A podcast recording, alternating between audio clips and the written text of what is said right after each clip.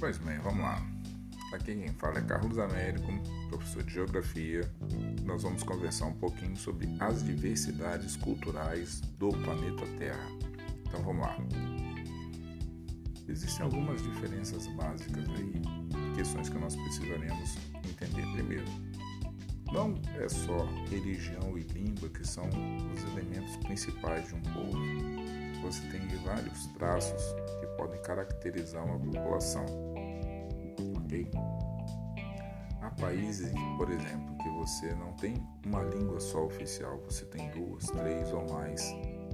E você pode enquadrar como sendo línguas, dialetos e outras partições aí. Isso daí tudo do ponto de vista é da definição, porque cada população, cada povo vai ter sua característica preservada a partir da sua cultura. Então, por exemplo, o Canadá, você consegue falar inglês e francês. Na Suíça, fala-se o italiano, o francês e o alemão. Portugal e Islândia são os dois únicos países europeus onde só se fala um idioma. Quase todos os outros falam duas ou três línguas. Os demais é, países europeus têm problemas com minorias étnicas ou se fala dois ou mais idiomas. Então, aí nós estamos pensando apenas na Europa. Pense em levar isso para América, África, Ásia, Oceania. Então, existem situações bem diferentes. E detalhes, não é apenas a língua que é um traço cultural da diversidade. Existem outras questões e nós vamos analisá-las agora. Por exemplo, é, todo e qualquer preconceito, raça, a etnia, pode, por exemplo, surgir situações como racismo. Na apresentação, se você puder acompanhar, tem duas pessoas usando o mesmo estilo de roupa, no mesmo lugar, e a impressão tida por algumas pessoas muda a partir do tom da pele das pessoas. Então a questão da raça, etnia, pode trazer reflexões diferentes para quem está observando uma determinada realidade externa. Então, por exemplo, a etnia refere-se aos traços culturais do ser humano, independente da cor.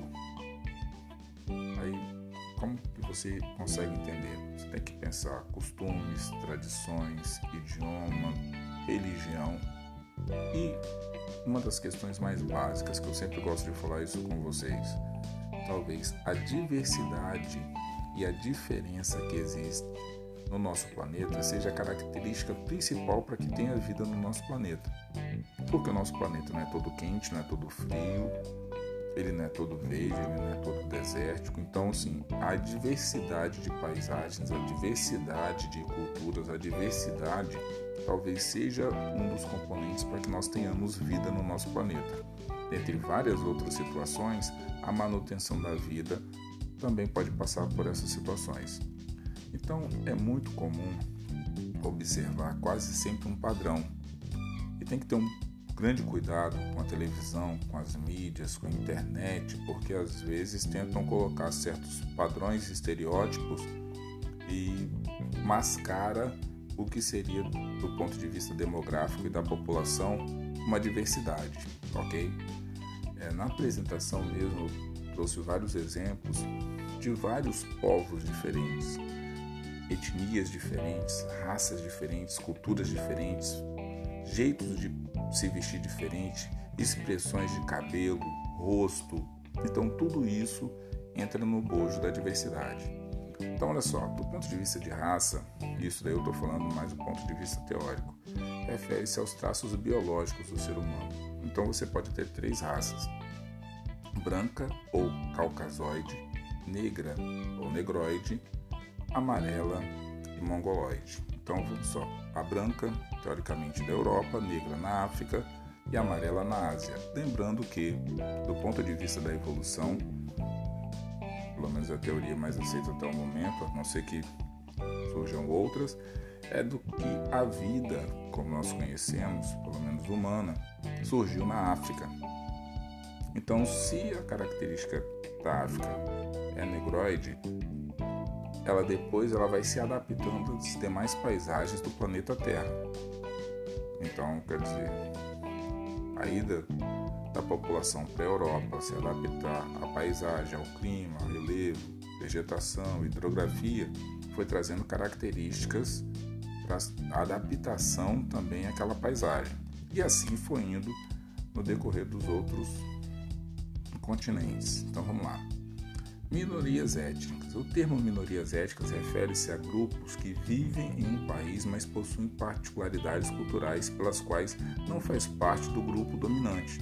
As minorias étnicas, em geral, lutam para preservar as tradições e características que os diferem do restante da população onde vivem.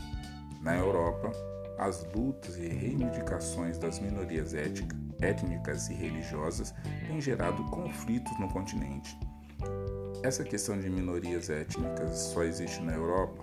Não, existe também na América, na África, Ásia, Oceania. E tem que ser observado que a questão das minorias étnicas às vezes é, são mais conflituosas.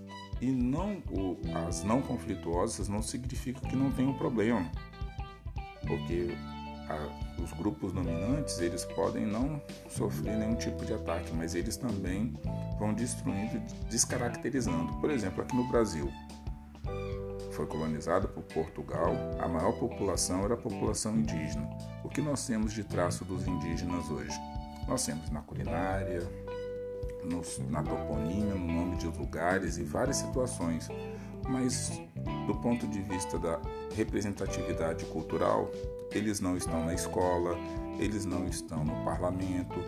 Você não chega num hospital, por exemplo, encontra um, um médico índio, você chega de repente num tribunal de justiça, você não vê um desembargador ou um índio como sendo representante. Então você vai vendo que as minorias étnicas, isso aí eu estou dando o exemplo do Brasil, mas isso acontece em todo o planeta Terra.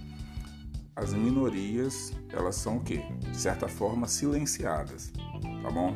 Então isso aí vocês também precisam observar quando vocês estiverem é, tendo acesso a outras culturas. Lembrando que eu sempre falo com vocês, geografia é como se você fosse colocar um óculos e a partir daquela lente você fosse fazendo a leitura da realidade do que está acontecendo ao seu redor. Então vamos lá. As principais minorias étnicas no mundo.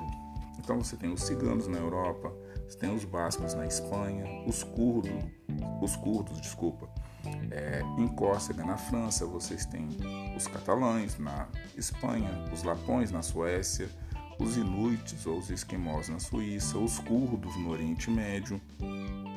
Ok? E quando você fala em minorias, não são minorias só de número menor de pessoas. Minorias estão relacionadas com pessoas que não têm representatividade nos espaços de conversa e de fala. Tá certo? Então, assim, há minorias étnicas. Aí vocês podem de repente fazer uma alusão: minorias étnicas serem número de pessoas pequenas. Não. O número da população indígena, por exemplo, no Brasil é bem menor hoje do que já foi em outros tempos atrás. Só que mesmo assim, os índios não são minorias da população brasileira. Eles têm uma representatividade, eles têm um número aí. Mesmo nós sabendo que o número da população indígena está diminuindo. Mas por que está diminuindo?